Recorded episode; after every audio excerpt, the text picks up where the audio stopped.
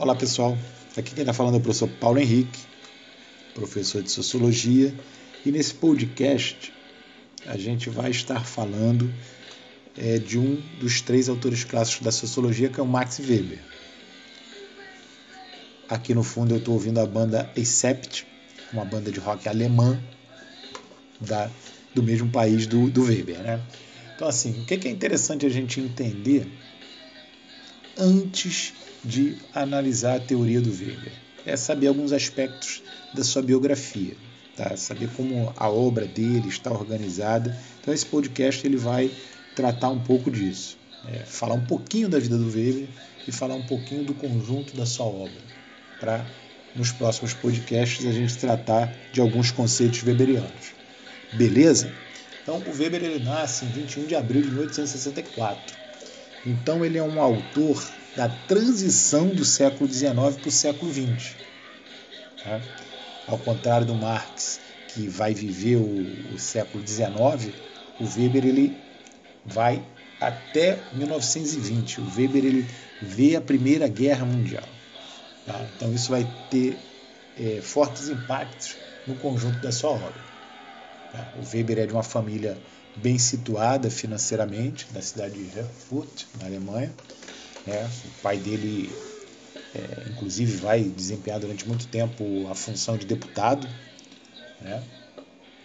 E a mãe era alguém é, bastante religiosa e dedicada à caridade, uma, era uma pessoa bastante preocupada com é, as questões sociais ali da cidade alemã onde eles nasceram e que vivenciava as contradições daquele momento histórico. Né? Você tinha uma, uma cidade se industrializando, é, um, um, crescimento da burguesia, mas ao mesmo tempo aspectos do regime monárquico que é, dominava a região ali da Prússia, é, é que, é, que vai exercer também uma certa influência é, no pensamento do Weber. Né? Weber ele vai debater muito essas contradições da sua sociedade.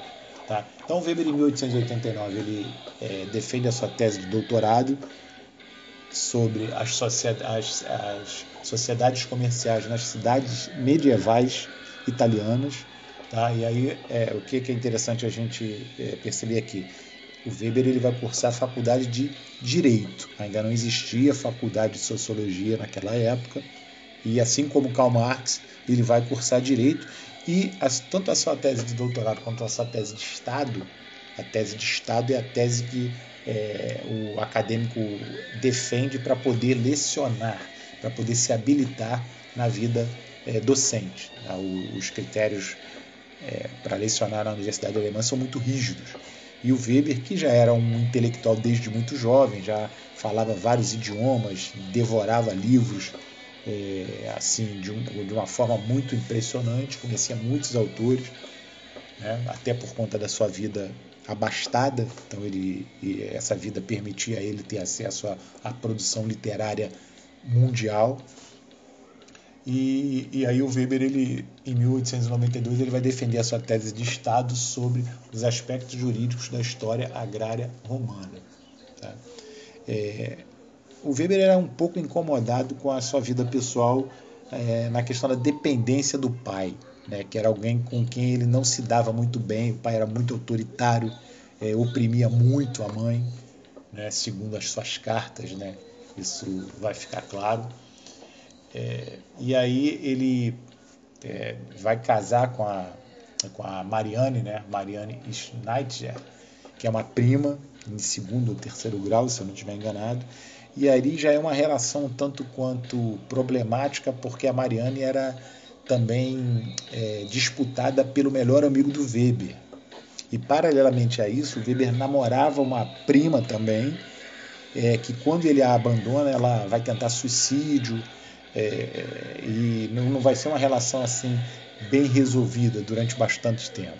Então, é, esses pequenos detalhes eles vão interferir muito no, no, na condição emocional do Weber, né? Esse fato dele casar com a paixão do melhor amigo, ele ter é, se é, visto, é, ele se obrigou, ele se viu obrigado a terminar um relacionamento com a moça que depois vai mostrar que tem vários problemas psíquicos, né?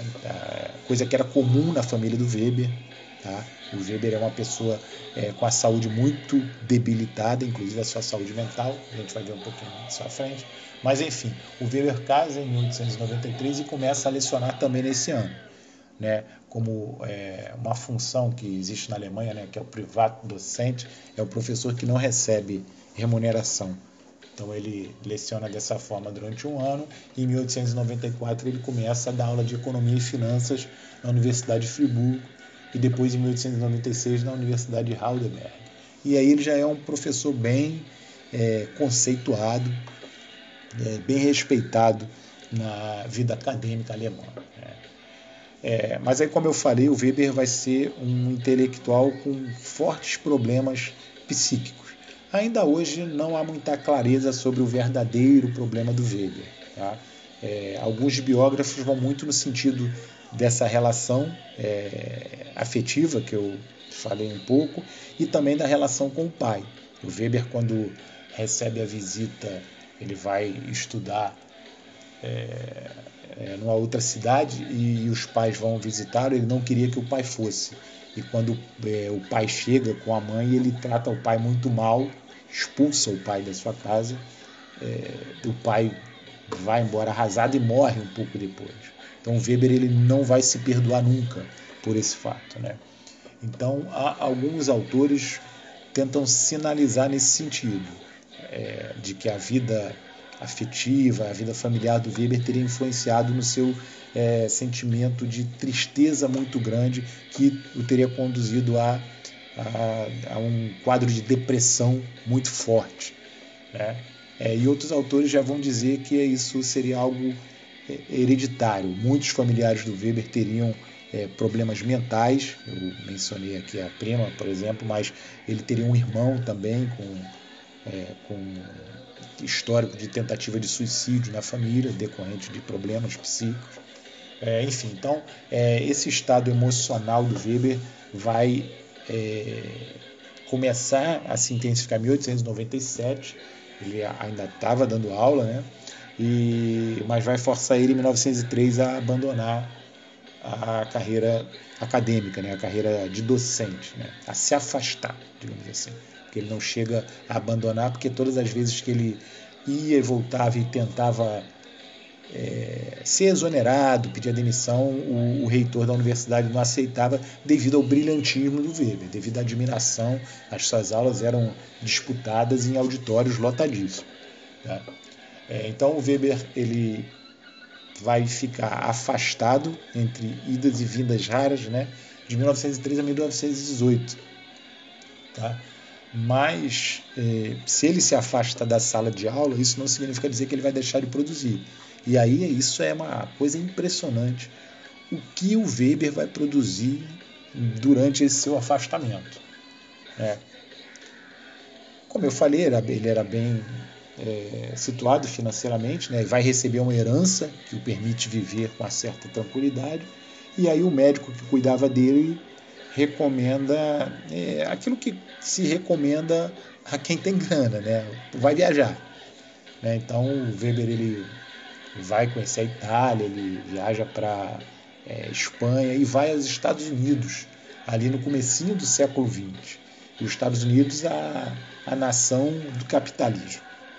E essa viagem vai impactar muito Weber. Ele já era um, um pesquisador das religiões e nos Estados Unidos ele vai ver muito a questão das seitas protestantes de perto. Né? Então é, ele vai a convite né, para participar de um congresso e aproveita para conhecer é, é, várias regiões dos Estados Unidos. Ele assiste, por exemplo, ele participa né, de um leilão de terras indígenas. Então ele convive durante alguns dias com tribos indígenas ali, a pressão do homem branco, né, naquele avançar é, que a gente bem conhece dos filmes de cowboy. É, do, do, dos colonizadores eh, diante das terras indígenas, o Weber vê isso de perto. O Weber viaja para bairros negros, ele vai ter contato com a comunidade negra, né, é, recém de, tendo recém conquistado a abolição. Então ele chega, ele, inclusive traz um, um artigo de um professor negro. Ele conhece escolas exclusivas de negros, faculdades exclusivas de negros. Então, essa viagem é, para o Weber, pessoalmente e profissionalmente, intelectualmente, vai ser muito enriquecedora. Tá? É, tem toda uma discussão sobre, afinal, o Weber seria um economista, um historiador, é, da mesma forma que sobre os aspectos emocionais da vida do Weber, alguns autores vão pontuar que ele gostaria de ser chamado de economista, né? e que após a chegada do século XX ele já se veria como sociólogo. Ele inclusive funda a Sociedade Alemã de Sociologia. Né? Então, mas naquele momento, como eu falei, que ainda não existia faculdade de sociologia, os cursos né, é, de ciências humanas eles não eram tão claros como são hoje. É, o Weber seria então um misto de historiador com economista e sociólogo. Alguns também vão destacar os aspectos filosóficos da sua obra. Né? É, mas então o Weber ele durante esse período que ele fica afastado da universidade. Ele funda a Sociedade Alemã de Sociologia e também vai se consolidar como um comentarista político, um dos mais importantes. Ele vai escrever muitos artigos para jornais. Né? É, e ele volta a lecionar em 1918. 1918 né, é o ano que termina a Primeira Guerra Mundial. E o Weber vai ser um defensor enfático da guerra de que a Alemanha é, se envolvesse na guerra. Né? A Alemanha, o Weber era nacionalista, e a Alemanha, né, para quem conhece um pouco da história desse período, a Alemanha ela se unifica tardiamente, né? então ela se consolida enquanto Estado-nação mais tarde que os outros países. Né? É, e aí, quando vai é, é tendo a sua burguesia também consolidada, se industrializando e precisa de mercado e de fornecedores de matéria-prima, a Alemanha descobre que o mundo já foi dividido pela Europa. É, a, a, a, a guerra ela vai ser um resultado desse processo né, de, de demora de unificação da Alemanha, de disputa por, por territórios, né? E o Weber vai ser um defensor da guerra. Ele é, inclusive serve na guerra, ele vai, é, ele não luta, né? ele gostaria muito de ter lutado, mas aí já tinha uma certa idade, a Primeira Guerra quando começa ele já está com seus 50 anos, mas ele fica responsável por uma dezena de hospitais né, para atender é, soldados feridos da guerra. Então ele era um camarada que se envolvia politicamente. Isso é um aspecto também importantíssimo da vida do Weber. Ele não era apenas um intelectual que produzia textos e que estava na sala de aula. Ele se envolvia com a política do seu país. É, ele tinha muita vontade de influenciar bem mais até do que ele influenciou. O Weber ele ajuda a fundar também nesse momento o Partido Social Democrata Alemão. O Weber ele vai como conselheiro na comissão de deputados, de especialistas que assinam o Tratado de Versalhes quando a guerra acaba. Tá? Para você ver um, um, a importância do Weber na vida política do seu país. Né? Então, assim, o Weber ele morre, infelizmente jovem, com 56 anos, em 1920, decorrente de uma pneumonia, que foi fruto de uma gripe mal curada. Né? Então, é, mas ele vai deixar uma obra que ainda hoje tem material sendo traduzido. Beleza? Então, é, esse seria um resuminho bem simplificado assim da, é, de alguns aspectos da biografia do Weber. Né? E aí eu queria agora falar um pouco de como a obra dele é, se apresenta para gente. Porque o Weber, ao contrário do Karl Marx, ele não é, publicou nenhum livro em vida. A, a, obra do Weber é toda distribuída em artigos, em, em comentários políticos, em livros, em, em jornais. Quer dizer, então, é, é difícil, portanto, você estabelecer uma ordem cronológica da obra do Weber, como é possível fazer com a obra do Marx, né, ou com a obra do Emile Durkheim. Né, o, o, o, Marx, os autores costumam dividir a obra do Marx em o jovem Marx e o Marx maduro. Né, então, é possível definir né, o momento em que é, cronologicamente a obra do Marx está situada. A do Weber já não. E aí eu queria aqui pontuar como que é possível a gente pensar a obra do Weber numa divisão né, que é assim encontrada em alguns especialistas, mas que não é também a divisão né, unânime nem a verdade absoluta. É possível a gente pensar a obra do Marx é, de cinco categorias. Né? É, uma que seria os textos voltados para a história da antiguidade, os, os textos do início né, do, da produção é, escrita do Weber, ele, como eu falei, a sua tese de doutorado e a sua é, tese de habilitação vão estar voltadas para esses aspectos né, da, das sociedades antigas. Então a gente pode dizer que uma segunda categoria seriam os textos metodológicos, é onde o Weber vai estar preocupado em definir é, a consolidação da sociologia enquanto ciência. Então vai ser o momento em que ele vai estabelecer os seus conceitos, né? muitos conceitos desses muito importantes que até hoje são fundamentais para a gente produzir sociologia. Né? Então é, seriam esses textos metodológicos. É, a gente tem aquele como terceira categoria o que se enquadra na sociologia das religiões. O Weber, em muitos países, ele é conhecido como o autor da ética protestante e o espírito do capitalismo é uma das suas obras mais importantes. Né? Então, e ele vai ser um aficionado na pesquisa sobre religiões. O Weber vai ter livros sobre o confucionismo, vai ter livros sobre o hinduísmo, sobre o judaísmo. Ele não chega a concluir o seu trabalho sobre o islamismo, mas sobre cristianismo ele vai ter muita coisa produzida também. Então, há um conjunto de textos que são enquadrados dentro dessa categoria. Uma quarta categoria a gente pode é, dizer que é o livro Economia e Sociedade, o projeto que ele vai deixar inacabado, infelizmente. Era uma ideia que ele tinha de produzir um livro que seria um tratado de conhecimento, né? É, assim, uma obra bastante ambiciosa. A gente pode até, né, forçando um pouquinho a barra, comparar o livro Economia e Sociedade do Weber com o livro Capital, do Marx. Né? É, mas infelizmente ele não conclui o livro e o que a gente tem disponível para a gente é uma organização feita pela sua esposa, Mariane, né? que também, eu não falei, era uma intelectual brilhante, feminista naquela época, e tinha muitos é, textos escritos e livros.